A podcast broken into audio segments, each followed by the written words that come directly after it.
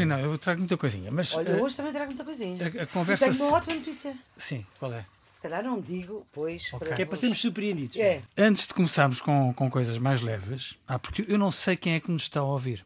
E era bom perceber isso. Aquela ideia que se calhar eh, exige um bocadinho mais trabalho de arquivo da rádio, etc. Dos sons. Dos sons Valia a pena. valia a pena porque diferencia de facto em relação ao resto. O problema dos sons é que hum, corta tempo os momentos eh, de proximidade. Mas afinal era a física, não era a matemática. Não, matemática já foi. A primeira da comissão 6,8 reviu para Isso não é 9,8. déficit, isto é o PIB. Não é, não é déficit, isto é recessão. Isto são os números da recessão. Então são Ah, coisas diferentes. ok, são coisas diferentes, ok. Ok, estou a falar de déficit. Pronto. E quer o Banco de Portugal, quer o CDE, quer o Conselho de Finanças Públicas, eh, é tudo, pior ainda. É tudo pior que o governo. Umas pior É que tudo pior que a Comissão Europeia.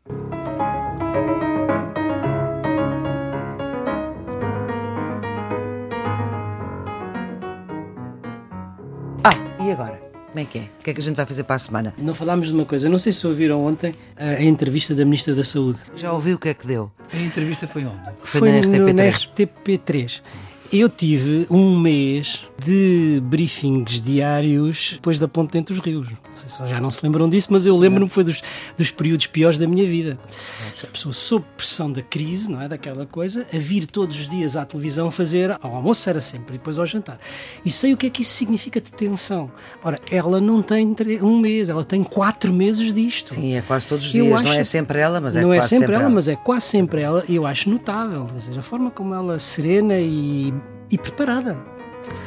Geometria Variável, 12 edição, uma dúzia de geometrias já cá cantam, meus senhores. A produção é da jornalista Ana Fernandes, os cuidados técnicos de João Carrasco, os variáveis fixos da geometria Nuno Severiano Teixeira e Carlos Coelho, um professor universitário e ministro por duas vezes, como agora acabámos de ouvir neste testemunho que deixou quando foi ministro da Administração Interna do segundo governo de António Guterres, e outro eurodeputado social-democrata com 20 anos de Estrasburgo. Não sentem que há aqui um clima político em Portugal que mudou da semana passada para esta semana? Não, para ser sincero, não acho que tenha havido uma de grande alteração do, do ambiente político. Há factos, há fenómenos, há comportamentos, mas eu acho que eles têm todos razão de ser. Isto é, a questão mais sensível tenha talvez sido o afastamento do PCP no voto do orçamento suplementar. Primeira vez em cinco anos. Quem estava à espera de ver um Partido Comunista completamente alinhado, viu um Partido Comunista desalinhado. Nós analisámos isso neste programa. Era que o que estávamos a ver da parte do Bloco de Esquerda e do PCP era a tentativa de sobreviverem politicamente para não serem esmagados pela liderança do PS, não ficando excessivamente colados a um governo do qual não fazem parte. Nós vamos ter Mas esse- esta solução política que existe só existe porque é viabilizada por eles os dois. E- porque eles não têm alternativa. A alternativa deles é permitirem eh, que o PS diga, por causa do PCP e do Bloco de Esquerda, que nós estamos condenados a estar nos braços da direita. Tem uma posição muito ingrata. Se eles abandonam o, PS, só há duas soluções. Ou o PS sozinho tem maioria absoluta no cenário hipotético da criação de uma crise política, e está para provar que quem desencadeia uma crise política pode ter uma maioria absoluta, ou fica encostado à direita. Para mim, o PCP e o Bloco de Esquerda estão condenados a continuarem a manter esta solução governativa. Agora, não querem chegar às eleições autárquicas com este carimbo. E o que estamos a ver não é um grito para Ipiranga, é uma forma do PCP aparecer nas eleições autárquicas sem poder ser acusado de ser a voz do executivo, a voz do poder, a voz da autoridade, a voz de quem manda. Há uma evolução na política interna portuguesa, mas não há uma ruptura. Há pequenas mudanças, mas há um fator fundamental que é o fator estabilidade política. E é na tentativa de manter a estabilidade política que é necessário um equilíbrio, às vezes difícil, entre a posição do governo e a posição de autonomia que estes partidos à esquerda, mas que suportam o governo, têm que ter. A estabilidade política continua a ser fundamental. E o Partido Comunista pode distanciar-se e, neste caso, votar contra o orçamento, porque isso não fere a estabilidade política, ou seja, porque não deixa cair o governo. Tudo se joga, a Maria falou, neste equilíbrio. O Partido Socialista que suporta o governo e o governo, não é? O governo sabe que é minoritário e, portanto, que tem que partilhar, que tem que abrir, que tem que negociar, que tem que aceitar alguma influência dos partidos à sua esquerda e estes partidos à sua esquerda sabem que têm essa influência, mas que essa influência tem limites. E os limites são precisamente a estabilidade. Porque se criarem ou provocarem a queda do governo, ficarão com o ónus político de uhum. favorecer o regresso dos partidos de direita ao poder. Nós falámos disto há, talvez há três semanas mesmo, porque foi a votação na generalidade do orçamento suplementar. E aí o PCP absteve-se. E falámos porque António Costa relembrou a necessidade do entendimento à esquerda. Eu lembro que eh, este pré-anúncio do PSD da viabilização do orçamento levou a que as negociações deste orçamento suplementar tenham tido uma gota d'água, segundo pude apurar, para o PCP, que foi o voto nas creches. Ou seja, era uma das bandeiras dos comunistas, as creches, portanto, aliviar as contas das famílias afetadas pela pandemia. O PS votou contra essa proposta do PCP. O PSD viabilizou-a de manhã, mas à tarde alterou o voto e, portanto, essa proposta chumbou e isso foi a gota d'água. E é por isso que ouvimos Jerónimo de Sousa a falar constantemente no Bloco uh, Central. Depois, além das eleições autárquicas, há um congresso do PCP este ano e há a questão da continuidade ou não de Jerónimo de Sousa como líder do partido. Aqui há uns meses largos era claro que ele uh, não iria continuar. Hoje não temos uh, tanta clareza uh, assim, ou poderá não ser exatamente assim, ou poderá haver uma outra solução. Sendo que António Costa também tem aqui um congresso e também tem o partido com o avolumar de algumas personalidades, que nós também já falámos aqui. Tem um congresso que era para ser em maio deste ano e que foi passado para depois das presidenciais. Aliás, a questão presidencial tem sido assunto de várias formas. Portanto, é este clima político que depois desemboca. Estamos a combater uma pandemia que, eh, ainda esta semana, provocou uma alteração na política de comunicação da pandemia. Vamos quer ver, não sei o que é que vai acontecer no, nos, nos, congressos dos outros partidos. Hum. Eu acho que no congresso do PS não vai haver nenhuma alteração de liderança. Apesar de haver muita vontade. Sim, Ou há, parecer haver. Há vontade, mas, mas hum. o presidente do partido, Carlos César, fez uma declaração eh, esta semana muito, muito clara a dizer aos eh, pertenços candidatos à sucessão de António Costa que vão ter que esperar muitos anos. Um aviso à navegação.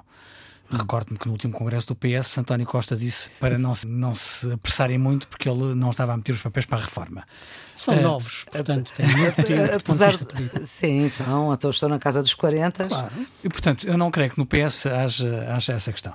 No PCP, como disse, havia a expectativa de uma alteração, falou-se na substituição de, de Jerónimo. A questão é que não parece ser fácil no PCP encontrar alguém com a capacidade de unir as hostes neste momento. E, portanto, há muita gente no PCP a considerar que é mais seguro prolongar um período de transição e encontrar uma solução ainda com a imagem de Jerónimo, embora com Jerónimo mais acompanhado, para garantir essa, essa mudança. Se isso se confirmar, nós estamos mais focados num problema de encontrar uma nova liderança para o PCP, é um problema próprio do PCP, de um partido que tem problemas muito complicados geracionais, um partido que uhum. tem uma base militante muito envelhecida e que está objetivamente com grande dificuldade de uh, ser capaz de captar uh, jovens e fazer a sua própria renovação. Mas que tem ao mesmo tempo um conjunto de jovens quadros que têm trabalhado no Parlamento e que, enfim, aparecem com capacidade para fazer essa, essa sucessão. Mas voltando àquilo que a Maria Flor estava a colocar da mudança da estratégia de comunicação, eu acho que isso é indissociável do momento político em que se vive e, em particular, do estado, digamos, da gestão da crise pandémica. Na gestão de crises, sejam elas quais forem, seja as crises, as guerras, as crises económicas ou as pandemias, há sempre três ou quatro fatores que são fundamentais e dos quais depende o sucesso ou o fracasso da gestão da crise. Os recursos do Estado, obviamente, se o Estado tem ou não tem capacidade para fazer face a isso. Depois, a relação entre os decisores políticos e os técnicos, ou seja, quem tem poder e quem tem conhecimento. No caso das guerras, tem que haver um diálogo óbvio com os militares, no caso das crises económicas com os economistas e no caso de uma crise pandémica com os médicos e os cientistas. Sobre isso não há, do meu ponto de vista, nenhuma dúvida. Depois, a capacidade das lideranças políticas e, finalmente, o consenso político e social.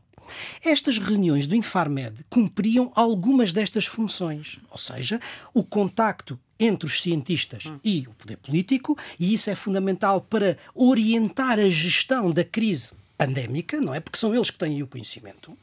E, em segundo lugar, preenchia um outro fator muito importante, que era justamente o da criação de consensos políticos. Era o lugar onde os partidos da oposição participavam e é importante que todos, deste ponto de vista, estejam envolvidos na gestão da crise. E, finalmente, outra coisa muito importante é que estas reuniões serviam, às vezes havia reclamações que não eram tão transparentes do que se passava lá dentro, mas serviam para dar informação à população. Uhum. E a opinião pública tem que saber, porque os cidadãos têm que ter confiança nas suas lideranças políticas. E estas reuniões porta-voz destas reuniões era Marcelo Belo Sousa. O Presidente da República. E, portanto... Também agora também não lhe dava muito jeito. Estamos a cinco meses das próximas presidenciais. O que para mim me parece importante é que com esta fórmula ou com outra, há que encontrar outra, é preciso que continue a haver diálogo entre a ciência e a decisão política, é preciso que continue a haver a concertação e entendimento entre o governo e a oposição e é preciso que a população seja claramente esclarecida.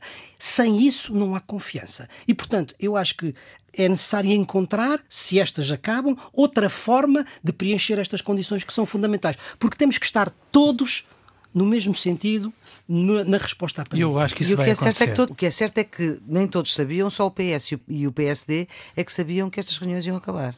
eu não sei se sabiam, eu sei que o Rui Rio disse que as reuniões já não eram úteis, portanto, e ajudou a criar a ideia de que se tinha que encontrar outra solução, independentemente de outros atores verem nisso vantagem. A primeira afirmação pública foi de que elas iam terminar, a segunda, mais em sentido de correção, foi de que elas não terminariam necessariamente, mas não existiriam com a mesma regularidade. Eu Seriam estou... mais focadas em num problema particular ou eu, numa área eu particular? Acho, o que se trata é de reinventar uh, um modelo, como o Nuno disse bem, porque que elas são úteis, são. Aliás, o próprio Presidente da República fez uma avaliação da eficácia da solução. Elas são úteis, elas começaram a ficar desgastadas, porque o, ruído começou a ser mais sonoro do que a informação. Uhum. A história da, da, Marta Temido, a indisposição do Primeiro-Ministro, a suposta inutilidade invocada pelo Rio. Portanto, este ruído começou a, a, sufocar a parte boa do debate de, que as reuniões permitiam. Portanto, eu acho que o que se trata aqui é de reinventar um modelo e isso vai acontecer. E tivemos as previsões da Comissão Europeia juntas com as do Banco de Portugal e outras instituições que nos vêm dar perspectivas um pouco mais sombrias. Já percebíamos que as coisas estavam complicadas, mas que há aqui uma perspectiva um pouco mais sombria. Com a quebra do PIB, a previsão no orçamento suplementar é de 6,9, a Comissão Europeia prevê 9,8, praticamente 10. Temos três grandes empresas aflitas, a TAP, como também aqui já falámos, a EFASEC, que foi já posterior, nós temos falado, e também o que aconteceu com a EDP e que teve repercussões na própria empresa. E a somar a tudo isto, temos a proibição, já são países que já não voam para Portugal, não sei se tenho aqui todos, mas é Reino Unido, Bélgica, Dinamarca, Finlândia, Áustria, Lituânia, Eslováquia, Letónia, Chipre e Malta. As previsões não são boas. Portanto, as previsões foram revistas em baixa e, portanto, piores para Portugal. 10% 9,8 é a pior recessão desde há um século na história económica portuguesa. Temos que nos preparar para uma situação que vai ser difícil. Estas previsões podem ainda, do meu ponto de vista, ser agravadas por dois fatores que são ainda aleatórios. Um, nós já sabemos que não vai correr bem, mas pode correr melhor ou pior. Estamos a falar da evolução do turismo. E um outro fator que é ainda muito incerto é a possibilidade de existência de uma segunda vaga da pandemia. Eu acho que para Portugal, para além das condições políticas, e mais uma vez eu faço notar que o consenso político é fundamental em momentos de crise, eh, vai depender muito do que aconteça com a União Europeia, da ajuda da União Europeia. Portanto, nós vamos ter que esperar pelo Conselho da semana que vem para saber, em primeiro lugar, qual é a configuração definitiva da, do Fundo de Recuperação. Da bazuca, não é? Chamada bazuca, e em segundo lugar, a rapidez com que é possível operacionalizar isto. E nós, pelo aquilo que tem sido ouvido, isto vai ser moroso, vai ter que haver planos a apresentar, não é previsível que antes do final de 2020, princípios de 2021, nós tenhamos o dinheiro da União Europeia a entrar em Portugal. Portanto, isto vai ser um sufoco até dezembro. E, portanto, vamos ter aqui um período difícil até dezembro e é preciso que estejamos conscientes de uma coisa: é quanto mais tarde, mais caro. Desse ponto de vista, eu acho que os governos da Europa do Sul o primeiro-ministro português, espanhol e italiano têm agido bem, porque, ao contrário do que aconteceu na crise anterior das dívidas soberanas, em que se dividiram todos, ou seja, os portugueses diziam que não eram os gregos, os espanhóis diziam que não eram os portugueses, nunca conseguiram consertar-se. Aqui está a haver uma tentativa diplomática de concertação para que, quando cheguem ao Conselho, haja possibilidade de ter uma estratégia comum. E isso acho que é inteligente e isso é bom para o país. Vamos ver, mas os, os meses que vão seguir-se não vão ser meses fáceis. Pois é, o que dizia António Costa, que temos de sair da crise juntos, não é? As previsões são de facto más. Uma grande diferença entre a previsão do orçamento suplementar e a da Comissão Europeia, 6,9 para, para 9,8. Mas o pior não é da Comissão Europeia, a pior previsão é do Banco de Portugal que prevê mais de 13% de quebra no PIB. Uhum. Ora, 13% é praticamente o dobro da previsão do governo no orçamento suplementar. E, portanto, a primeira consequência que temos que, que ter é que os números que estão apontados no orçamento suplementar não são possíveis. São e o completamente Conselho, fantasiosos. O Conselho de Finanças Públicas não é muito diferente, 11,8. Centeno tinha fama de acertar mais nas previsões do Sim, que... Sim, mas não, não há mas possibilidade não há... destes números darem com a realidade. Quer dizer, era bom, o nosso desejo apontaria para aí, hum. mas, mas é altamente improvável. Portanto, nós estamos a trabalhar com um cenário que é uma fábula. A possibilidade deste cenário se aproximar da realidade é quase nula. Temos que partir do princípio de que o Nuno tem razão e de que o próprio cenário da Comissão Europeia pode estar aquém da realidade, ou seja, a realidade pode ser pior do que os 9,8 que a Comissão Europeia prevê, exatamente por causa do turismo eh, e por causa de outros problemas que podem eh, existir para além do atraso na União Europeia. E, portanto, aquilo que eu gostaria daqui, eh, sob o ponto de vista das previsões, sublinhar é de que os dados do orçamento suplementar, as previsões do governo são completamente fantasiosas e são praticamente metade das que são propostas ou que são sugeridas, são previstas pelo Banco de Portugal. Tudo aponta para que a realidade vai ser mais grave do que aquilo que a própria Comissão Europeia propõe. Relativamente à União Europeia, eu concordo com o Nuno que aquilo que António Costa está a fazer de aproximar Portugal de outros países, da Espanha e da Itália, mas também as conversações que ele teve com Angela Merkel e com o Primeiro-Ministro da Eslovénia a propósito da Troika e a diligência pessoal que teve com o primeiro-ministro da Holanda, que é o principal falcão dos frugais, é positivo. Isto é, está a haver concertação diplomática, está a haver concertação estratégica, e eu acho que isso é fundamental. Porquê? Porque, como nós já dissemos, está a haver uma pressão grande da Alemanha para ter decisões já em julho. Angela Merkel eh, já disse com Úrsula, as duas, que era muito importante que o Conselho Europeu tomasse decisões já na, na Cimeira de Julho. Mas uh, Rutte, o primeiro-ministro holandês, disse claramente que era melhor não haver decisões em julho a haver mais decisões. E, portanto, praticamente anunciou de que vai haver um veto, uma minoria de bloqueio, que vai assegurar que em julho não há decisões. É isto uma estratégia fechada para não haver decisões em julho? Não sei. Ou para ganhar margem negocial? Pode ser apenas ganhar margem negocial. Para dizer, se os senhores querem mesmo uma decisão em julho, vão-se ter que aproximar das nossas posições, Exato. em vez de ter uma atitude mais uh, solidária e generosa. Uhum. Uh, e, portanto, as nuvens que estão a rodear o panorama da Cimeira de Julho não são muito simpáticas. Ou no sentido de não haver decisão, ou no sentido de uma decisão que se aproxime mais das posições dos frugais e, portanto, que esteja mais distante da atitude que quer a Comissão Europeia, quer Merkel e Macron, tomaram relativamente à, à Europa Solidária. Bom, e esta Europa Solidária, que pelo menos a voar para cá, não é? pois, pois, não é, porque, oh, Flor, aí eu acho que há duas coisas diferentes. Uma, nós temos culpas no cartório. É? Portanto, a forma como fizemos o desconfinamento permitiu um acentuar da situação pandémica em Portugal e, portanto, eh, vamos ser claros, há aqui culpas nossas. Agora, o facto de os nossos parceiros irem a um fator que nos penaliza, portanto, a um critério que não é o critério mais inteligente, mas é o critério mais fácil que tem a ver com o número de novos casos por 100 mil habitantes na semana anterior. Duas semanas, creio. Ou duas semanas. É um fator eh, absurdo em termos, em termos de, de indicador porque não tem em conta outras coisas, como a letalidade, como a capacidade de resposta do Sistema Nacional de Saúde, etc. Mas tapa as culpas próprias. Um exemplo concreto. Porquê é que o Reino Unido não usava outros critérios? E como é que não tinha a intenção de que a circunstância de Portugal ser dos países europeus com mais testes eh, por habitante induz a detecção de mais casos. O Reino Unido não, não pode valorizar isso porque é dos países com menos testes por habitante. Nós estamos também a, a pagar uhum. pelo insucesso dos outros na, na, incapacidade que têm demonstrado de responder a esta pandemia. Bem, eu creio que é preciso compreender no contexto europeu o que é que está em jogo. E o que está em jogo, eh, obviamente, são dois fatores. O primeiro é um fator de natureza médica, tem a ver com a progressão da pandemia em cada um dos países e quais são os critérios que devem ser utilizados para os aferir, o que afeta imediatamente a reputação internacional de cada país. Por outro lado, está em jogo uma segunda questão, que é de natureza económica, que é a luta pelo turismo quem é que é capaz de ter mais turismo. A conjugação destes dois fatores faz com que a negociação no quadro europeu uhum. e as decisões dos, dos Estados-membros não sejam fáceis. Bom, dito isto, o que eu acho que é importante para Portugal é a sua forma de reação. Eh, muitas vezes nós, portugueses, somos prisioneiros daquilo que eu costumo chamar o síndrome de Alsbarrota Alcácer Quibir.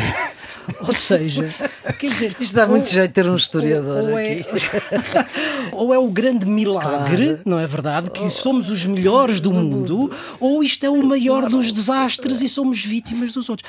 É preciso, nestas matérias, ter alguma capacidade de entender a realidade e procurar responder racionalmente. Como, aliás, um estudo estudo da minha universidade, da Escola Nacional de Saúde Pública, diz, e o Carlos estava há bocadinho a dizer, os critérios podem não ser claro. os mais adequados, mas são aqueles que, do ponto de vista internacional, foram adotados pela generalidade dos países e é com isso que nós temos que certo. trabalhar. A negociação que Portugal tem que fazer, penso eu, mais do que protestar do ponto de vista da opinião pública, hum. é fazer, e eu julgo que o está a fazer, negociações com os vários países porque é que foi a polémica com o Reino Unido? Porque é do Reino Unido que vem é o grosso do turismo, do turismo português. E, portanto, é preciso negociar, eh, se calhar silenciosamente, discretamente, mas procurar encontrar soluções para resolver esses problemas.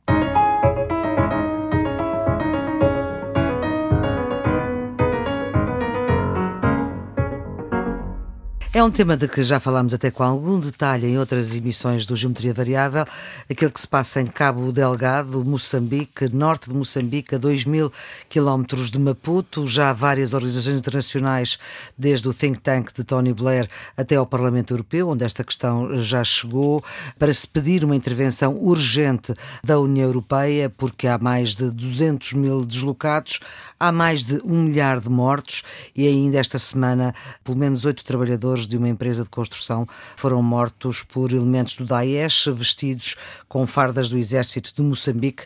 Sabemos que, hum, já falámos também disso, que há aqui altíssimos interesses económicos em jogo, mas há uma comunidade internacional que não mexe. Há ali dois problemas.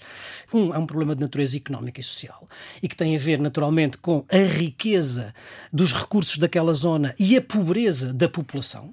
E depois há uma questão de segurança, que é mais premente, é mais urgente, é aquela que é preciso resolver de imediato e que tem que ver com a intervenção destes grupos ligados ao jihadismo internacional e que estão a provocar o caos, a morte, a violência. Bom, eh, claramente o Estado moçambicano não teve, as Forças Armadas, as Forças de Segurança não tiveram capacidade para conter isso. O segundo patamar foi o recurso a empresas privadas de segurança que, tanto quanto estamos a ver, também não foi possível. E, portanto, a possibilidade eventual a seguir é de haver uma intervenção da comunidade internacional, eh, tendo que haver naturalmente mandato do Conselho de Segurança das Nações Unidas e depois encontrar quais são as organizações internacionais que o, podem, que o podem fazer. Estamos longe disso, enfim, por outro lado, também não vemos que haja outra forma de uhum. Eh, resolver o problema.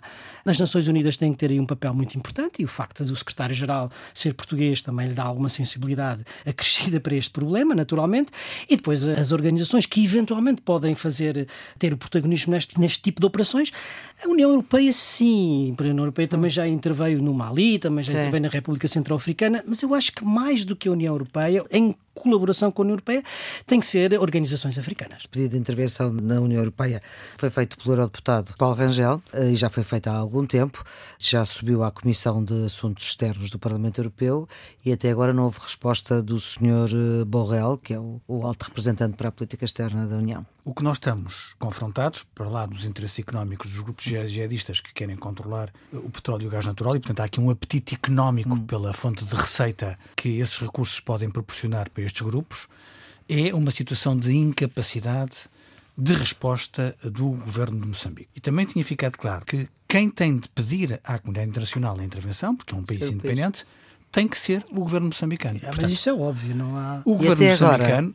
que eu saiba, não há nenhuma plataforma da comunidade internacional em que o governo moçambicano tenha batido à porta para dizer eu preciso da vossa ajuda. E, dada a natureza do conflito, eu acho que não é muito complicado ter a solidariedade internacional.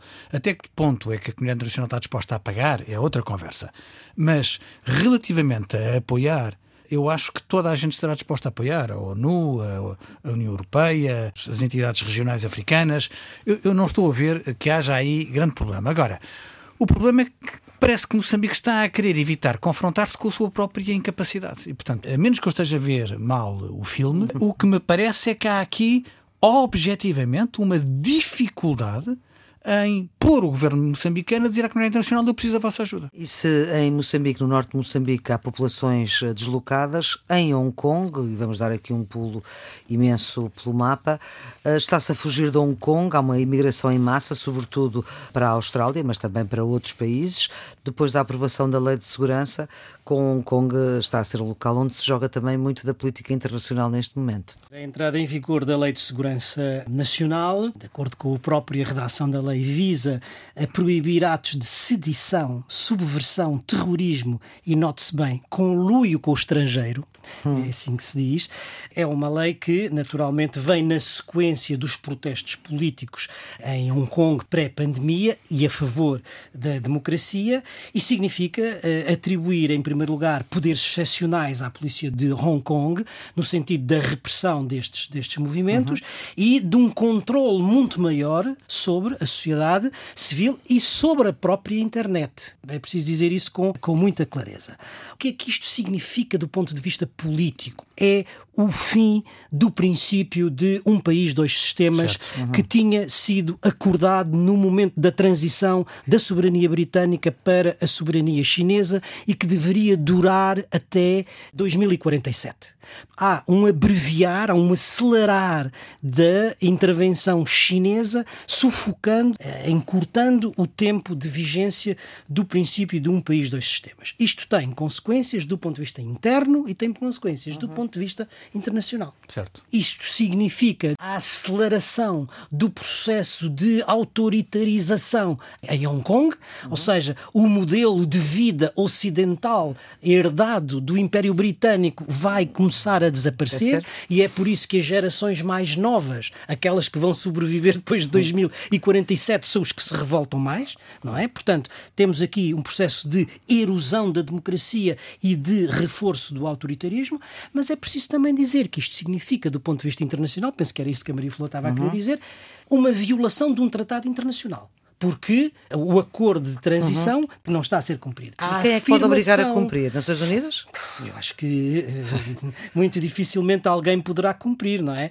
Porque o que isto significa é a afirmação internacional da China como grande potência e como é que funcionam as grandes potências? Por facto consumado, claro. sem receio de ter qualquer retaliação. Este é o significado internacional. Não, isso notou-se esta semana. A nova equipa do Presidente Macron Houve um debate parlamentar. Um dos membros do governo disse claramente o que é que achava sobre Hong Kong. Hong Kong. O porta-voz do Ministério dos Negócios Estrangeiros em Pequim avisou a França que eh, era um problema interno chinês e que não seria admitido que qualquer outro país se pronunciasse sobre a situação de Hong Kong. Aliás, isto tem a ver com Hong Kong, mas tem a ver com uma outra coisa: é com o evitar do contágio de movimentos democráticos no mainland certo, chinês. Certo, ou seja, é, na, na, China continental. Certo. Eu gostaria de sublinhar duas coisas que, que o Nuno já disse. A primeira é que isto é a violação de um tratado internacional. Eu não lhe chamaria a abreviar a execução, acho que é uma violação total. A generalização das buscas policiais sem mandato e a obrigação das organizações internacionais cooperarem em termos de informação, denunciando atos de sedição, terrorismo, conluio com o estrangeiro, etc., é eh, perfeitamente inaceitável. Agora, o que é curioso é que esta semana o chefe do governo tibetano no exílio, Lobsang Sangai, recordou que foi exatamente isto que se passou em 1951 com o Tibete. Ah. Pequim violou o acordo que tinha para a autonomia do Tibete, em que também tinham prometido o sistema de um país, eh, dois sistemas. O que nós estamos a assistir é a repetição com Hong Kong daquilo que já tínhamos visto com o Tibete. E, portanto...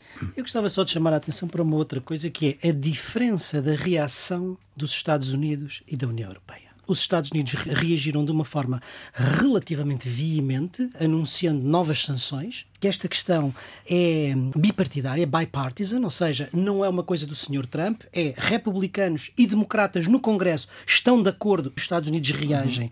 com um largo consenso político, e na União Europeia nós continuamos a hesitar, a adiar, não é uma forma ideal de resolver e de responder a esta situação. Ora, fechamos pelo Brasil que o senhor Bolsonaro está com Covid. Antes ainda dos nossos bicudos, esta é uma coisa bicuda, bicuda, bicuda. Um, o que é curioso é que grande parte da opinião pública brasileira não acreditou na notícia, achou que ela era forjada.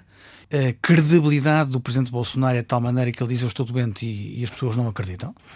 Uh, chegou mesmo a haver comentadores que falaram numa tripla, disseram com isso Bolsonaro fugia aos escândalos judiciais porque vitimizava-se e toda a gente começava a dizer, coitado, o presidente está. E, e, já não se falava do advogado, do segurança e da, e da rachadinha e dos filhos e, portanto, todos aqueles processos. Que ele teria interesses comerciais na cloroquina e para vender, é, Para, é para vender cloroquina e para poder passar nova legislação que seria ofensiva de direitos eh, estabelecidos e isso é congruente com uma declaração que o Ministro do Ambiente fez naquele Conselho de Ministros que foi gravado para efeitos de processo judicial, em que o Ministro do Ambiente, em pleno Conselho de Ministros, diz agora que está toda a gente preocupada com o Covid, o que nós temos é de aprovar o pacote sobre a Amazónia, porque está toda a gente distraída e ninguém vê o que é que nós vamos fazer. Isso está gravado e é público. E é verdade. E é verdade, o que demonstra o sentido de Estado daquela gente, mas torna eh, credível qualquer tese da, da conspiração. A história da Triple é muito engraçada, mas se calhar o senhor está mesmo com Covid. Com COVID. Temos uh, o presidente brasileiro com Covid numa semana em que o primeiro-ministro da Costa do Marfim, ele sai do Conselho de Ministros para o hospital e uhum. vem a falecer no hospital. De Covid. De Covid. Me parece a mim é que isto acaba por confirmar, ultrapassando a performance do presidente Trump, daquilo que é o padrão da resposta dos populistas, dos regimes populistas à pandemia. Ou seja, a negação do problema, a desvalorização do problema, a dúvida ou a, a, a, desprezo pela ciência, pelo discurso científico, a afirmação da superioridade nativista. Os é, brasileiros não, não podem tomar banho na água suja, saem mais fortes. Eu fui atleta quando era novo, isto jamais me passará. E agora, mesmo que tenha a doença, isto é tão simples que eu tomo um comprimido um e passo. Portanto, é na sua forma mais, mais evidente e mais clara clara confirmação do padrão e, ao mesmo tempo, da política errática de gestão Sim, da, e, de gestão e da crise. Da leveza é? e da irresponsabilidade. E da porque, porque esse vídeo do presidente Bolsonaro é, antes de mais, além de dar como certo aquilo que não está cientificamente provado, que a cloroquina tem efeitos como uh, preventivo, uhum. uh, é um estímulo à automedicação. Portanto, ah, todos exato, os médicos claro. brasileiros, eles chamam aquilo um comercial de margarina, uh, porque aquilo parece um spot publicitário claro. em que aparece o presidente a tomar o comprimido à frente das câmaras e dizer eu confio na cloroquina e você.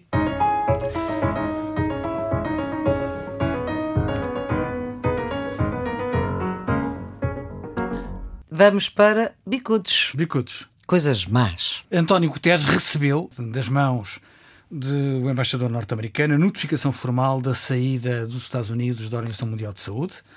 Uh, vai se efetivar em julho de 2021. Uh, a única coisa positiva é que se Biden uh, ganhar as eleições já anunciou que vai, que, que vai regressar reverter. e, portanto, nunca vai acontecer.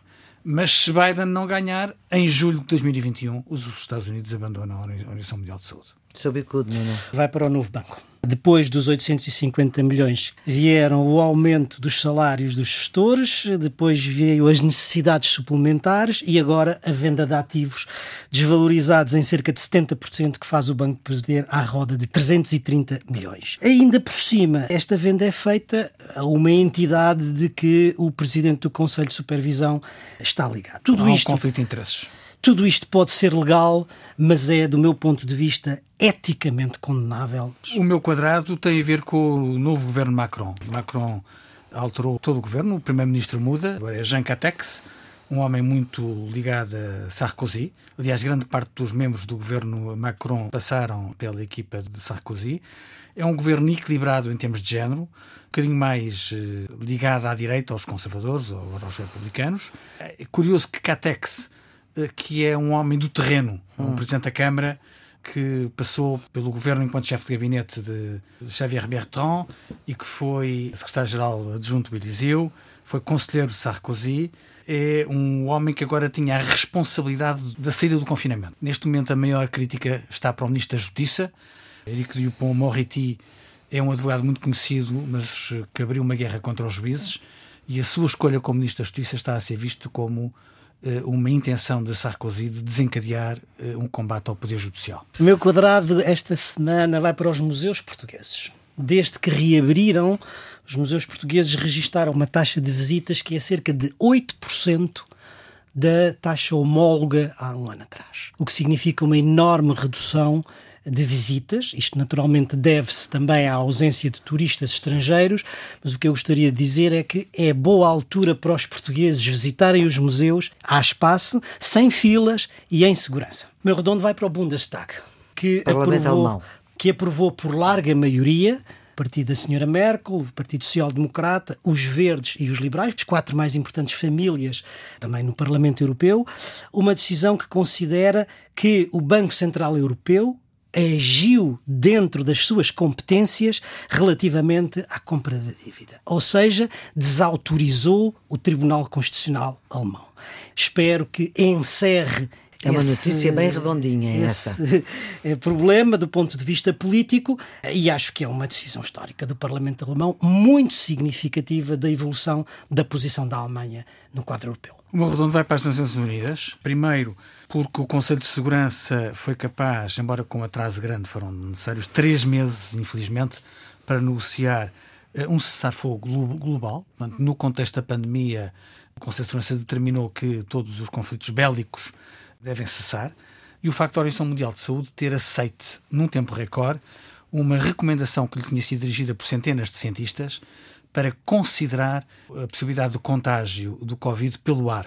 Havia uma controvérsia, mas hoje em uhum. dia está relativamente provado que as micropartículas podem deslocar-se dezenas de metros no ar e, portanto, sobretudo em espaços fechados, o contágio no ar é um perigo real. E agora o que é que a gente vai fazer este fim de semana? Uh, o Centro de Arte Contemporânea de Coimbra, que acaba de abrir. Vamos poder vê-lo pela primeira vez. É uma coleção que resulta da nacionalização do BPN, de um acervo que estava no BPN e que agora fica à disposição dos portugueses. São os Mirós, não? Uh, tem os Mirós, mas também tem um acervo importante de arte contemporânea portuguesa, desde o Amadeu, a Vieira da Silva, Paula Rego e aqueles mais artistas plásticos mais recentes, com a curadoria do David Santos e do Maçãs de Carvalho. Nas leituras, eh, confesso que sou fã de banda desenhada também. Uhum.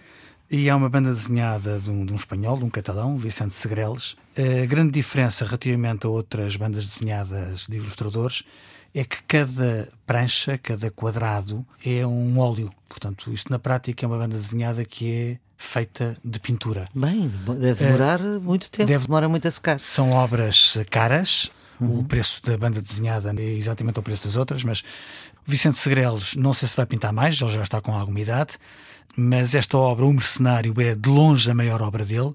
E para quem gosta do traço de uma banda desenhada pintada. Muito bem, ficamos então com esta recomendação. Esta equipa volta para a semana. A produção da jornalista Ana Fernandes, os cuidados técnicos de João Carrasco, os variáveis fixos do Geometria, Nuno Severino Teixeira e Carlos Coelho. Tenham um ótimo fim de semana.